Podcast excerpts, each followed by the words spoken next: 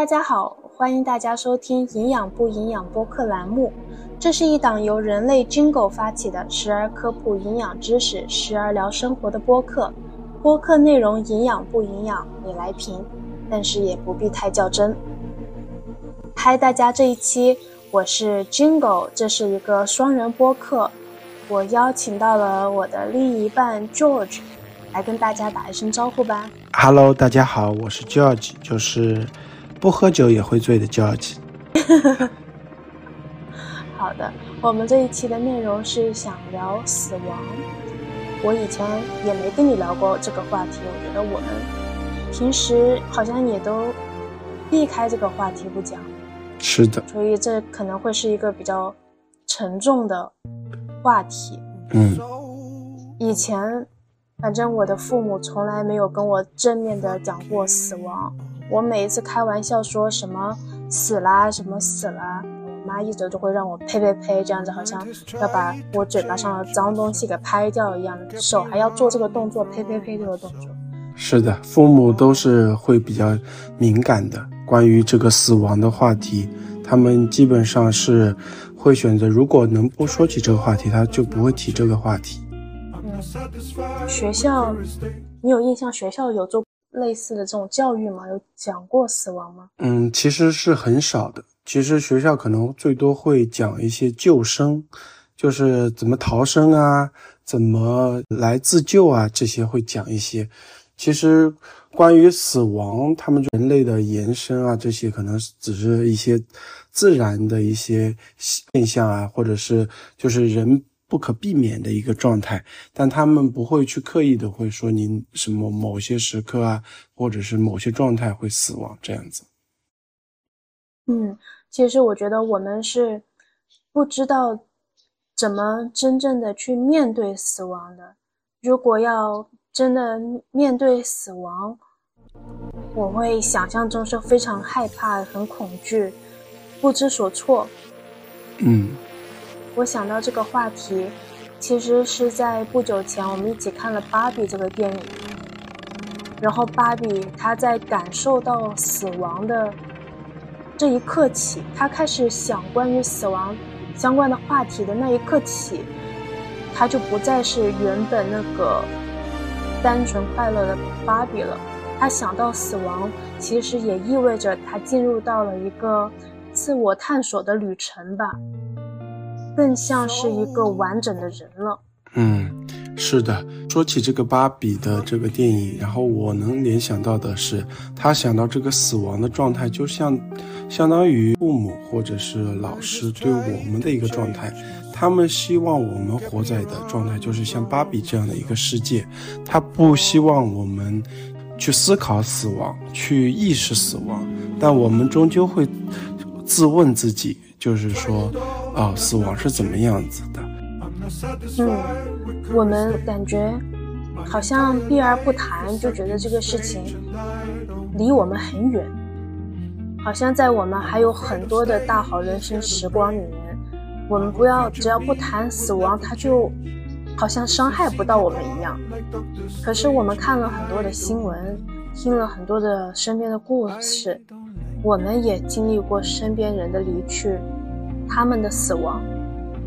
其实很多的死亡都是我们没有准备好的，我们不知道会不会在第二个清晨，在明天早上，在吃完这顿饭后，在下一个呼吸，在什么时候他就来了。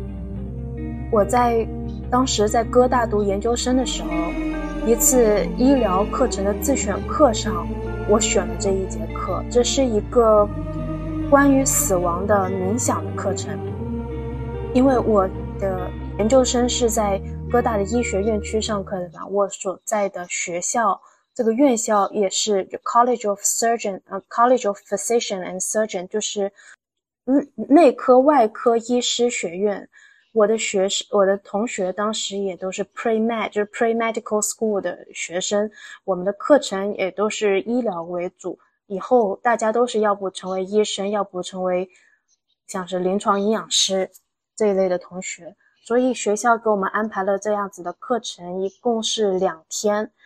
这两天有很多相关的课题，除了那些必选的课程之外，我们还有很多机会去选择自己喜欢上的课题。我当时看到这个课程，关于死亡的冥想，我觉得特别的有意思，我从来没有接触过，所以我去感受了一下。通过这节课对我的影响其实挺大的。我也想，就是今天通过这个播客跟你聊天的过程中。把我记忆中的这节课还原给你，希望给你带来一些感受。我们之后可以分享。嗯，好。我是当时抱着这个好奇心去上这节课的。这个课堂它是一个小班的课程，大概也就十几个人。好像大家一进到这个教室中，都变得就是相对安静了，好像。我们也知道，我们是要讲死亡这件非常严肃的事情。我们的老师当时就引导着我们，把椅子摆成圈，大家坐在一起。接下来不久，他就引导着我们进入到这个冥想的过程。首先，他让我们先闭上眼睛，深深的做五次深呼吸。冲着你，你可以试着跟我一起做，我试着还原一下我当时课程的过程。好啊。我们一起做五次深深的呼吸，把思绪拉回现在。深深的吸入大口的空气，然后再慢慢的吐出。再深深的吸入。然后缓慢的吐出，再自己多做三个，让思绪回到现在，让自己心态调整到平静的状态。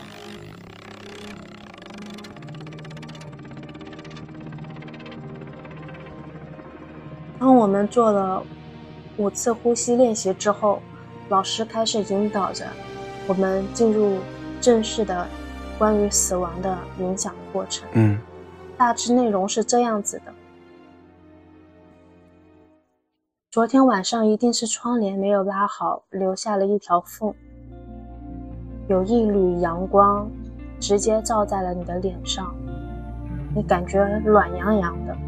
这个阳光的暖气好像能够覆盖住。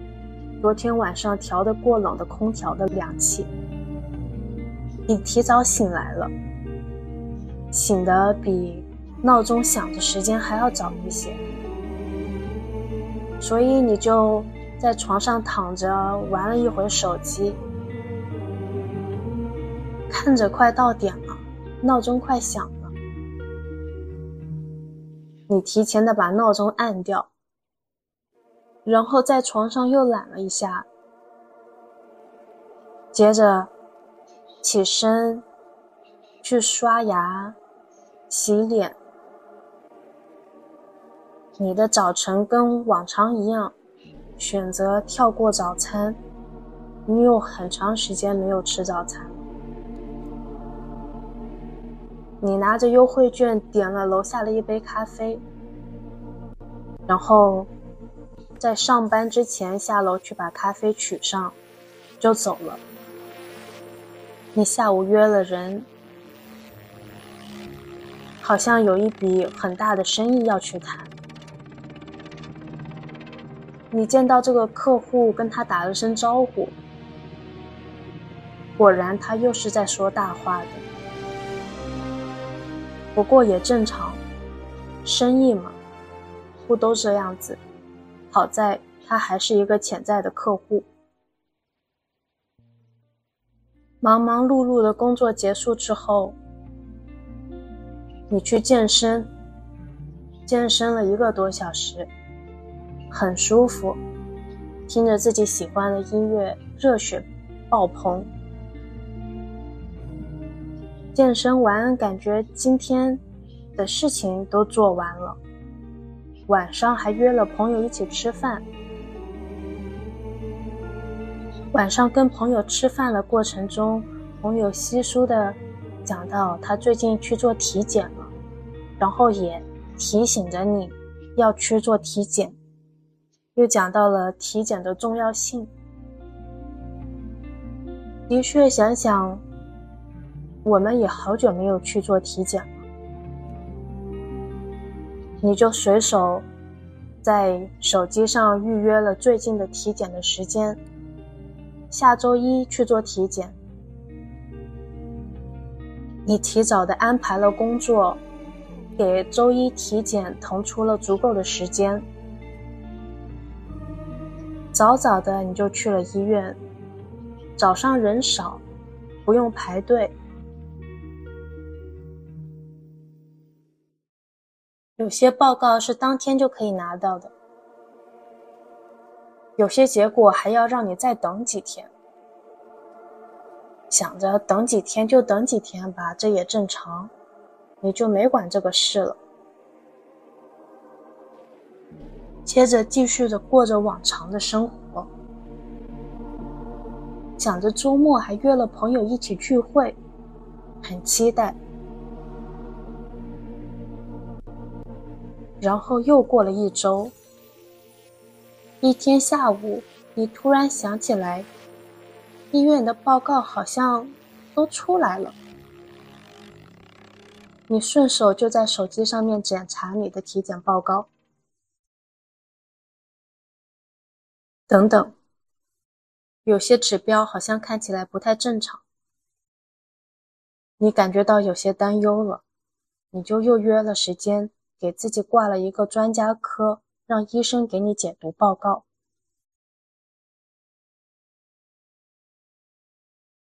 你拿着报告在医院的门口又等了一会，接着走进医生的办公室，医生看着你的报告内容。皱了皱眉头，感觉有些异样，但是不太确定。于是又给你开了几个检查。你问医生怎么了？医生说可能是癌症，需要你再多做几个检查确认。你虽然很焦急，但是你又去做这几个检查，在等着新的检查报告出来之前，你拿着手机在网上查一查这些异样的指标说明什么，这个癌症还有没有救？听到“癌症”这两个字，已经足够让你感觉害怕了。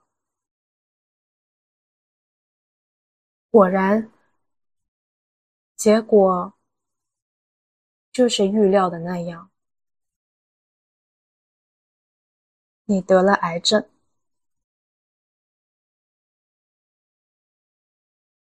医生告诉你，你还有大概两个月的时间，你的这个病情已经到了。无法治疗的阶段了，本身这个病要治好的机会也是微乎其微。接下来你的病情会迅速的恶化，你还有两个月的时间。医生跟你说，他很抱歉。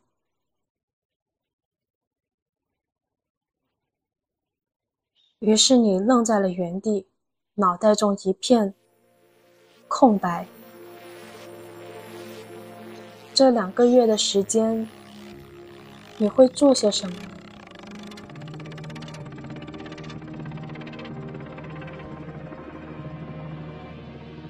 只有两个月了，你会做些什么？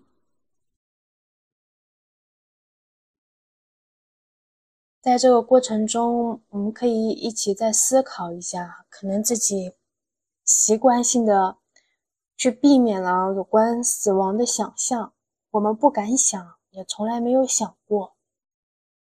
好想就到这里就停止了。在我当时准备睁开眼睛的时候，老师也是让我们再等一等，让我们思绪再回去，又把我们拉回了那只有的两个月的生命里面。老师让我们想，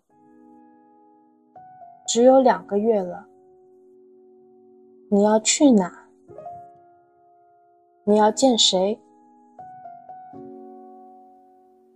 你要说些什么？你后悔吗？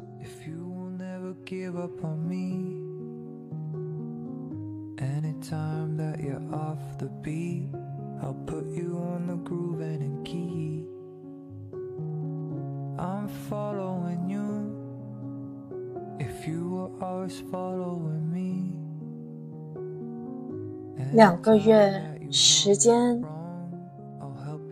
就这么一天一天的过去了。 你做了你想做的事，但是真的像医生说的那样，身体恶化的非常的快，身体非常的虚弱，你已经没有力气了。最后，你躺在床上，好在周围是有温暖的，是有人在陪伴你。你疼痛的感觉越来越明显了，很疼，很疼。但是渐渐的，这个疼痛的感觉。又没有那么疼，身上的所有的知觉都感觉模糊了，感觉沉重的身体也慢慢的没有那么多负担了，你感觉更轻盈，眼睛失去了色彩。你看不到了，闻不到了，感受不到了，动不了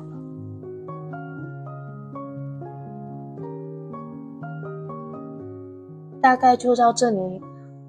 当时就是根据我的经历，大概我们的冥想也就到这里了。老师用几个很低沉的金属的敲击声把我们拉回了现实。当我们回来的时候，我身边的同学哭了，我记得我也哭了，就是感觉心里特别特别的沉重，仿佛真的经历过了一次死亡。整个过程中，我当时非常的害怕。但是我也觉得它对我的意义非常重大。就是如果没有这一次的经历，我不会这么切身实意的去体验。如果我要死前，我有什么不甘心的、不满足的，还有想去的地方，就是经过了这件事，我更加明白了。但是当时我们作为医学院的学生，老师让我们体验这个经历。是为了以后我们接触患者要离世的患者时，我们需要有同理心。嗯，我在还没毕业的时候，我就去医院工作了。我的工作的地方每一天都有人死，有很多老年人，他们去世，周围是没有人的，只有护士、营养师。值班的医生，他就这么走了。所以，这个经验，老师也是想教我们，就是作为医疗人员，要有很多的同理心。这一点我是学到了，在我以后的工作中我也用到了。但是对于我本人来说，作为一个人来说，他对我的触动是非常大的。你可以跟我分享一下，是刚刚在我不成熟的引导的过程中，你有什么想法吗？嗯，好的，嗯，其实你说的这个事情总体来给我的做了一个引导，我是比较嗯慢慢的思绪，整个人的状态也是在经历你所说的经历的这些，然后我我感觉就是如果遇到这些，好像嗯，他这件事情并不是常有的，但他肯定是在某些人身上发生了。或许我就是这个不幸的人，我今天就遇到这些事了，然后我在切身体体会的想着说，如果我只有两个月了，我应该去嗯做点什么，然后来让我的人生没有遗憾了。然后我就嗯脑袋飞速的运转，我想我我太太多事情没有完成了，太多事情没有去做了。就比如说，我想，嗯，可能会去会去看望自己的奶奶外婆，然后跟他们再问一声好，让他知道，嗯，我这一辈子，嗯，过得很开心，也希望他们不要再为我担心，然后让他们快乐。还有一些，我想去，就是跟我的爱人，就是跟金狗一起，我们再去。嗯，美国去横穿整个美国自驾游，然后去享受这一个旅程。嗯，因为嗯这件事对他很重要，我想跟我的太太跟金狗去完成这件事情，我想不留遗憾。还有就是，嗯，再跟朋友再开开心心的。嗯，聚上一次，喝个大醉，还有很多想共同去实现的一些目标。那可能我不能再陪伴，但我希望他能去完成。嗯嗯，就是会希望朋友们就是更加珍惜时间，更加去好的去呃享受生活。嗯。然后对于我自己来说，我想把我最后的时间，就是也会自私一点，会嗯去发挥到我的兴趣爱好上。我想再去嗯看场篮球赛，去看我偶像詹姆斯的球赛。嗯，想吃一顿我最想吃的一个。食物就是之前想跟我太太想去吃的关东煮，就是想最后的享受一下生活。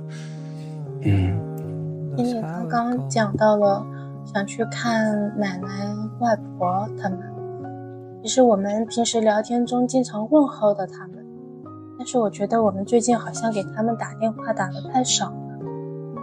等明天晚上你回来，我们一起给他们打个电话。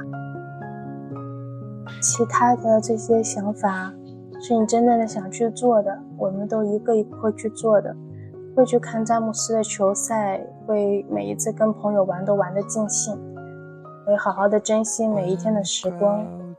没有经过这个练习之前，我会觉得我想去环游世界，想跟尹浩每一个人一样，理想是去环游世界。但是我在这一次沉浸的体验中。我感觉我哪都不想去，我就想回家。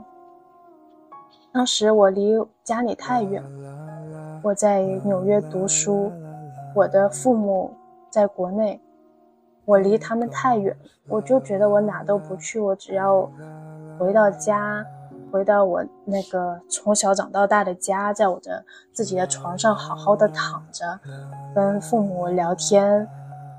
吃我父母做的饭，我当初的想法就这么简单。后面在这个练习之后，我再也没有说这样子的大话。我说我真的很想去环游世界，可能我并没那么想。我有一些特定想去的地方，但是也没有自己想象中的那么想。我还是比较在意家的，在意父母的。嗯。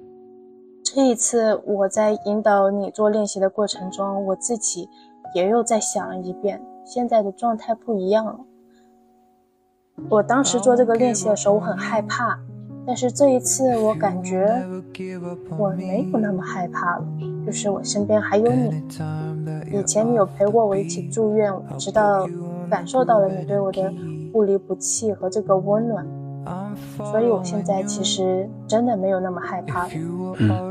前段时间我跟几个闺蜜聊天，我们的群里面朋友问，就是最近在探索自我，想要找点自己真的喜欢做的事情，然后。我看到这个提问，我想一想，其实我想做的事情也都做了。我做的事业一直都是我很喜欢的事业，我没有让自己很勉强，喜欢做的事就去都去做了。现在我感觉我在做这个练习，感受更好了。只不过我更加担心家人的身体了。嗯，我不担心我的离去，我更更加担心他们的离去。嗯。是的，就是这个过程是随着人的年龄段会变化的，然后随着每个每个人的状态，每个人的心态也是不同的。嗯，有些人就是可能抱负也比较远，梦想也比较多，他们想要完成的东西就比较多这样子。然后我们现在的状态，我觉得是一个挺好的状态，就是我们。会满足是我们现在的生活，然后又会在有一个嗯未来去追求，这样子非常的良性，也也会减少很多遗憾。我们在享受生活的同时，也会把自己过得更好，就会嗯把生命的厚度增强，对这样子。其实，在经过了这一个练习，上完这一节课，它虽然是一个选修课，但是对我后面我个人的性格的塑造，其实有了比较大的影响。我们最近在装修房子嘛，我没有那么说去在意，非得是哪一种风格的房子，我就很想买我自己喜欢的家具。我之前跟你聊了，也说过，我对家具的这个情感非常的执着，我想要有一个自己可以永久持有的那种。家具就是可能因为之前一直在搬家，就是有一个定下来的家，一个一个家可以摆满我的家具，不用担心我哪一次搬家他们带不走，所以这是我的心里的一个心结。我就觉得我要去买自己喜欢的家具，不用在意什么风格，都摆上自己喜欢的东西。然后这个感觉，我现在正在做这事情，就会让我有满足感，让我有幸福的感觉。嗯，以前我可能会。有真的是会比较在意一些形式上的什么风格呀，我的妆容是什么风格呀，呃，房子是什么样的风格呀？但是我现在更加就是追从自己内心，我要我喜欢的真正喜欢的东西，我去我真正想去的地方，和我真正想要在的人在一起的人在一起，就是包括我们的婚姻，也是就是想的非常清楚我要什么。才选择了这一个婚姻，和你在一起的确是你给我了很多我内心真正想要的东西。嗯，其实我也是这样子的一个感受。随着年龄的增长，也所嗯，一个是就是经验的增长，还有之前没有遇到你，到现在遇到你的一个变换，就是嗯，心态呀、状态啊都会有改变。其嗯，像之你说装修的事情，其实我也有之前在遇到你之前，我也有自己的想法。我其实比较喜欢温馨一点的，比较现代的，它就是会显得有点冰冷。我希望还是比较温馨一点，回家有一个家的感觉的。然后到现在的一个状态是，我其实可能说的有点肉麻，但是我想，嗯，我的。内心想法就是，我想帮你，嗯，铸建成金狗一喜欢的一个家，这样子。所以我现在做装修啊，我会先问你的意见、想法，然后我我可能有时候会觉得有点你的想法天马行空啊什么的，但是我会觉得可以，是因为我觉得这个家。其实有你更像一个家，有你喜欢的东西，你开心了，那我们这个家，其实无论它是怎么样子，都会让我觉得温馨舒服。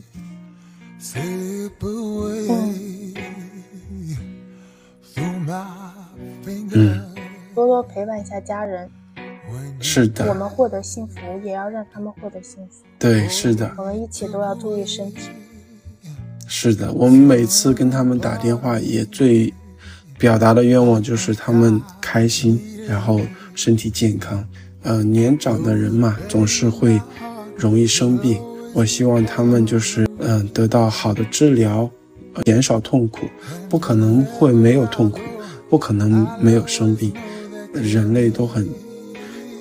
就是很常规的一个人类，他总是有生老病死，也能接受这些。但是我希望他们减少痛苦。再回美国吧，租个车，横穿一遍美国。对，是的，我知道你在美国生长了很长时间，对那边非常的有情愫。然后我，我想陪着你，我想也去感受一下你眼中的一些状态。就像你陪我去了很多参展的地方，就是我去拜访客户啊，还有我我去讨生活的这种感觉的样子，然后好像嗯你能经历过我的一些状态，哎，这也是非常的美好的一种事情。嗯。太好了，我觉得我们好像也。我们经常其实经常聊天，但是这是第一次把它录成内容。是的，我觉得这个经历我跟你跟你一起在感受，非常的珍贵。我本来这个内容准备的就想是很沉重的，讲到死亡的，没想到最后变成你的爱的表白啊！就是那谁要是第一次录这个呢？那。啊，有些心里话就是 情不自禁会说嘛。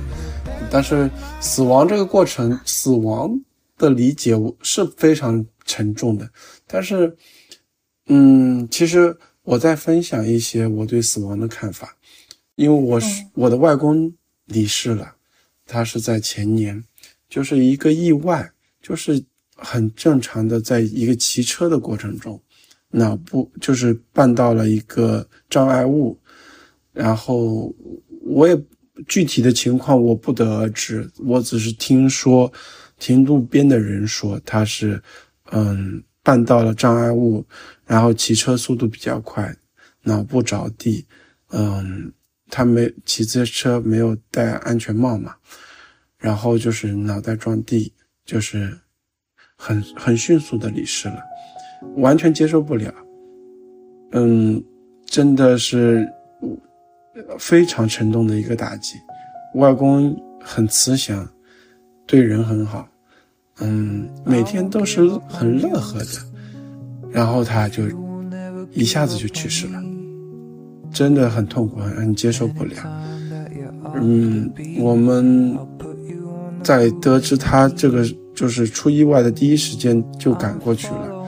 在那个急诊，就是急救的一个室，那个急救室，抢救不过来，我们所有人都接受不了这个事实，很沉痛，就是，然后就很快，仪式也要进行的很快，他就是要入土了，然后也要去，嗯，就是火化这些，我真的想起来就是很让人难受，很哽咽。但是我后来慢慢的理解了他的这个过程，这个可能真的是就是命运，就是可能他已经走到这儿了，他可能要去另外的地方了。嗯，他的很多精神啊，很多信仰，还有对人的一些。嗯，这种感情啊，都已经在我们身上有照，就是有反应，就是有反馈了。嗯，他很多优秀的品质会，就是留下来给他的孩子们，给他的嗯，就是后辈们。然后他的，嗯，他当然希望我们是没有痛苦的，但是他让我们确实经历了很长一段时间的悲痛。后面我就慢慢的明白，其实如果他还是活着的时候，或者是在的时候，他肯定也不希望我们悲痛，所以我们应该更珍惜珍惜现在的生活。更珍惜我们现在，嗯，活着的一个时光，做更多就是不留遗憾的事情。这可能是对死亡的一个，嗯，更好的一个理解。然后也也觉得他是一个好人，他去了另外一个让他更快乐的一个地方，让他能在那里免受，呃，痛苦啊这些。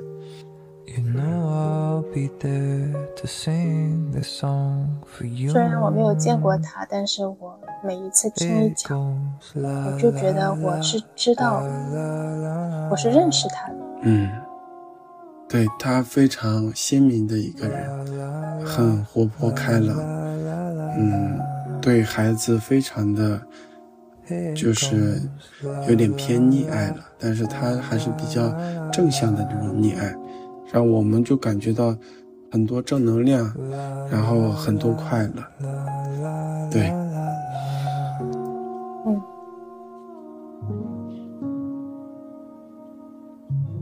我能够感觉到你慢慢的好起来了。嗯，以前你也尝试的跟我讲这件事情，你每一次讲你都会哭，我感觉你现在慢慢的好起来。是的，就是。就是你要去想通。之前我家里他突然离世嘛，家里其实还是摆了他很多照片的。那时候真的连照片都不能看到，很时常就是我我爸，然后他们都会把那些照片盖起来。有时候就是很多他的生前的物品。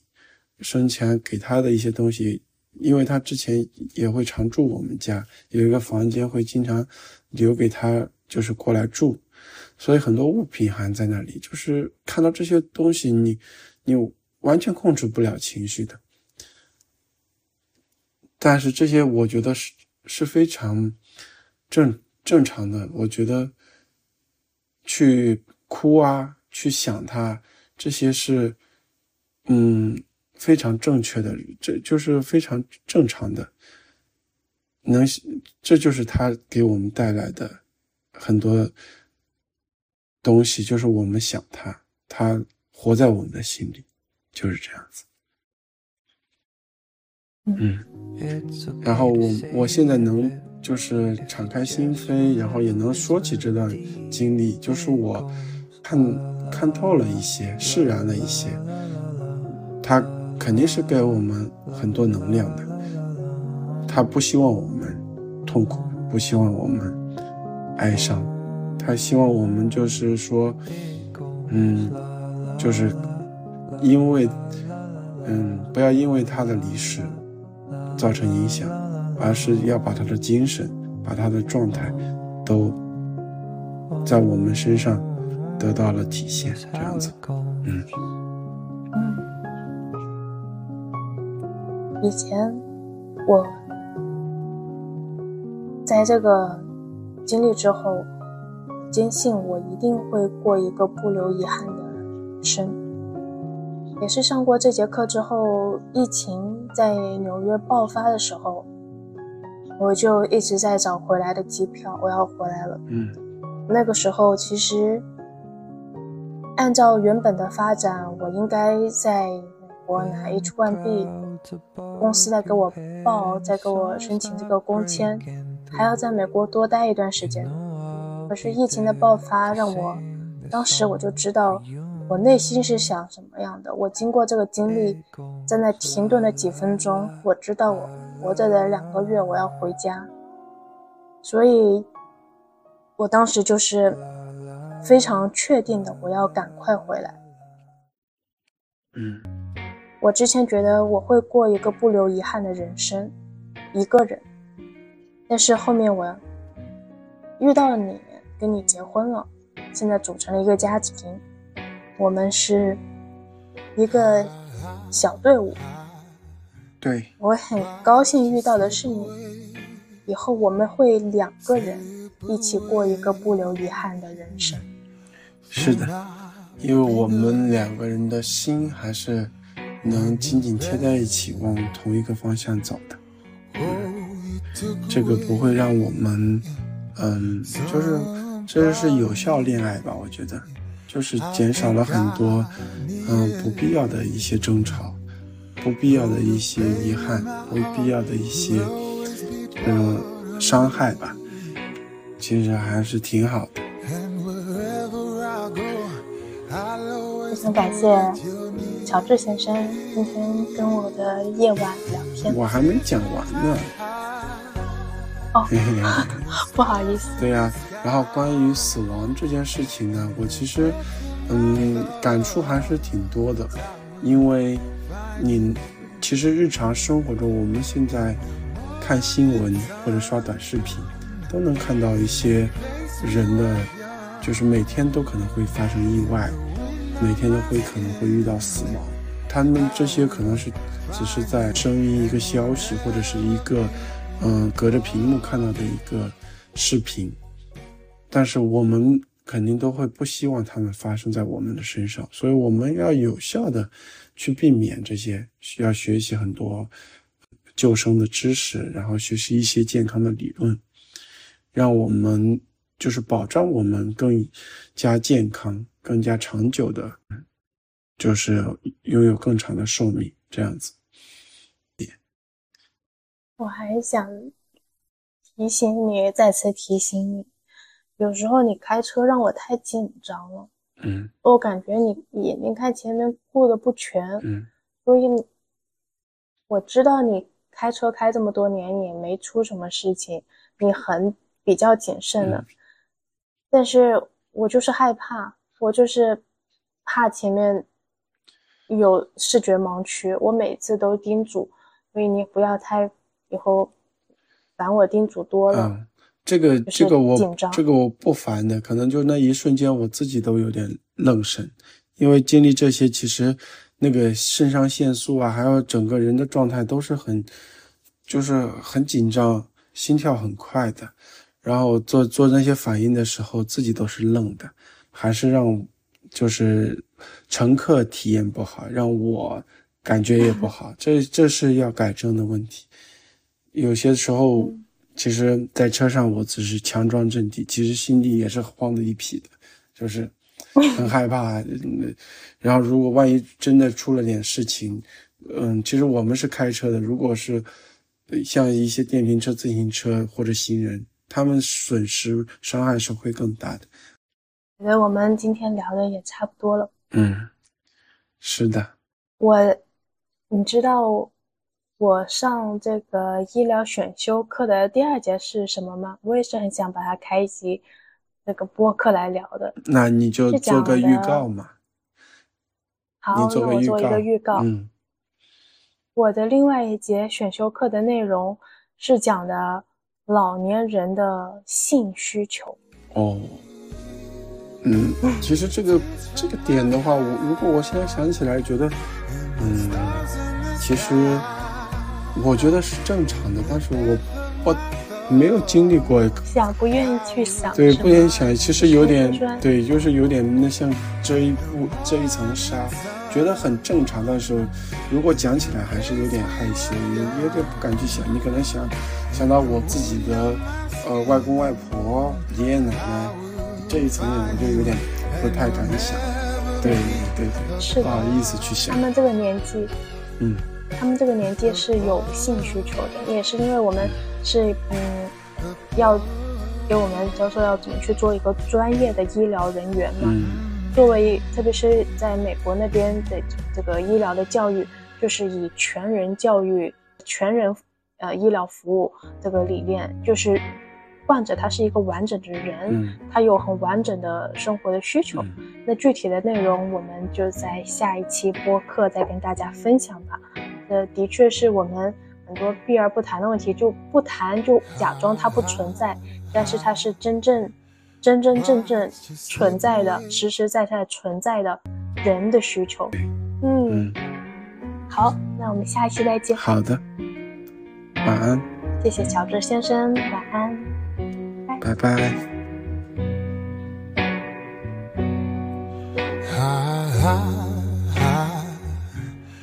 watch you slip away, slip away through my fingers when you left. Oh, you took away some part of me. I think I needed,